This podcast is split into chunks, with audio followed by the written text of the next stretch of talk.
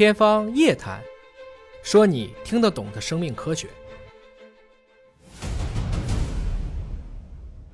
这个地球上的微生物啊，其实绝大部分是跟我们无关，有一小部分对我们有益。真正能引起祸患的是极小的一部分，而我们说的这一小部分有益的，就包括了可以帮助人类去对抗一些特定细菌的噬菌体。华大是具备了精准的对细菌和噬菌体遗传密码的读，另一个就是对噬菌体的精准的一个编写。这就是今天华大的黑科技。大家好，我是尹烨，很高兴在这里给大家介绍一下来自于华大的黑科技。过了年啊，我有好多朋友又感冒了，当然现在感冒啊，最担心的就会问：哎，我是不是被新冠病毒感染了？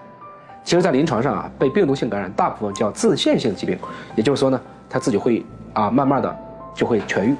我们今天很多的无症状感染，实际上也是这样的一个状态。但也有很多人长期发烧出不了院。那么，什么样的微生物实际上会很麻烦呢？啊，我这里呢，今天给大家重点讲一种叫做噬菌体啊这样的一种治疗方法。噬菌体顾名思义啊，噬就是特别喜欢吃一种东西的这个字。一个口字旁，右面一个竹字头，下面是一个巫师的巫。那它吃什么呢？它吃细菌，所以噬菌体是一种专门吃细菌的病毒。说尹哥，你的意思是病毒还能治病？没错，这个地球上的微生物啊，其实绝大部分是跟我们无关，有一小部分对我们有益。真正能引起祸患的是极小的一部分，而我们说的这一小部分有益的，就包括了可以帮助人类去对抗一些特定细菌的噬菌体。噬菌体是一种病毒。但它在病毒当中也是非常小的，毕竟你像新冠病毒啊、冠状病毒、流感病毒，这些都是要去感染人类细胞的，而噬菌体呢，大家所熟悉的啊这些，比如说 T 四噬菌体，其实它就特别接近于物理结构，长得很像一种外星机器。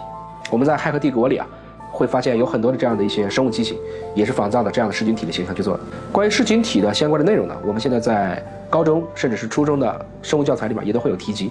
它会吸附在一个细菌的表面，开一个洞，把自己的遗传物质注射进去，然后复制，然后组装，然后把细菌弄死，然后自己破碎出来。至于说它为什么叫噬菌体呢？是因为大部分噬菌体啊，它是有一个偏好性的，它会特定的、专一的去选择自己喜欢的细菌进行相关的一个侵染，然后再进行一个复制，并进行扩散和传播。就是利用这样的一个特性啊，我们今天在很多抗生素所无法对付的一些细菌上，我们是可以采用这样的噬菌体的方式来做。最近美国有一个案例，实际上呢是有一个患者，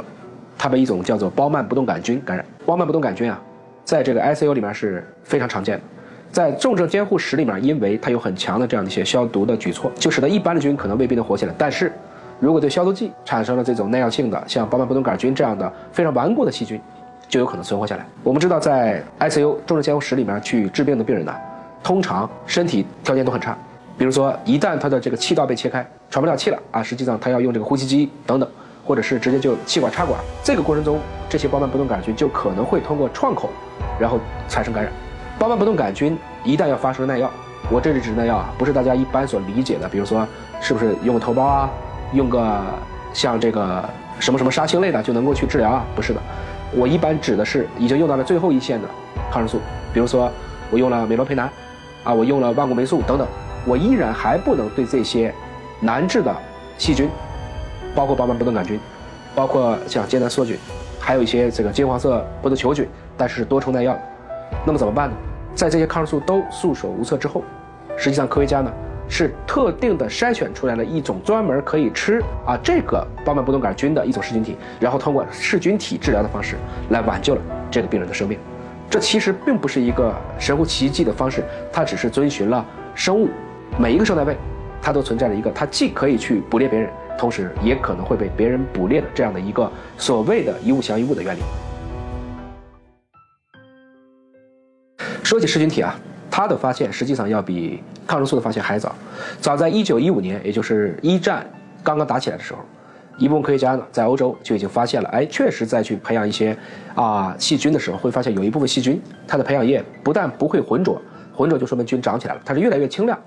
后来把这种清亮的液体呢，再去接种其他培养皿的细菌，其他培养皿的细菌呢也变得清亮起来。也就是说，这些细菌可能是被消灭了。所以当时不同的科学家也给出了不同的解释。一部分科学家认为呢，应该是有有一种他们可以去啊捕食细菌的病毒，也就是今天噬菌体的前身。把它命名叫 phage，p h a g e。还有部分科学家呢认为这可能就是一种溶菌酶啊，就像我们说的疯牛病一样，它其实就是一种蛋白质，只是这种蛋白质会逐渐的通过蛋白质对蛋白质的一个构象转变的一种转化，使得不同的啊后面的这些细菌逐渐的也一点一点的都被这种溶菌酶所降解。那么这个争论呢，一直到了电镜的发明。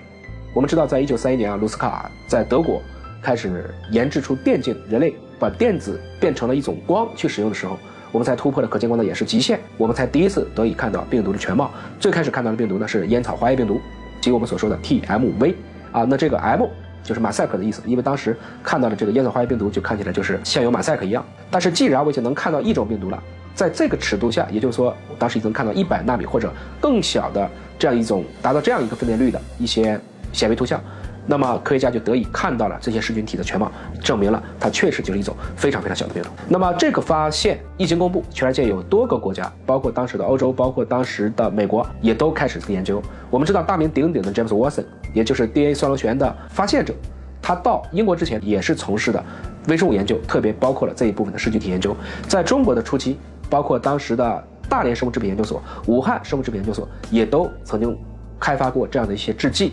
那么说起来，今天全世界啊，在用噬菌体研究时间最长的还是我们今天的独联体，或者说前苏联，因为整体上讲，这个青霉素的发现、发明，一直到后来变成了药品，在二战后期乃至朝鲜战争、越战当中广泛使用，它用的国家呢，还主要是在西方的阵营里，而在东方的阵营里，苏联包括当时啊几个今天的这个像格鲁吉亚，实际上还是全世界在研究噬菌体的这样的一个中心。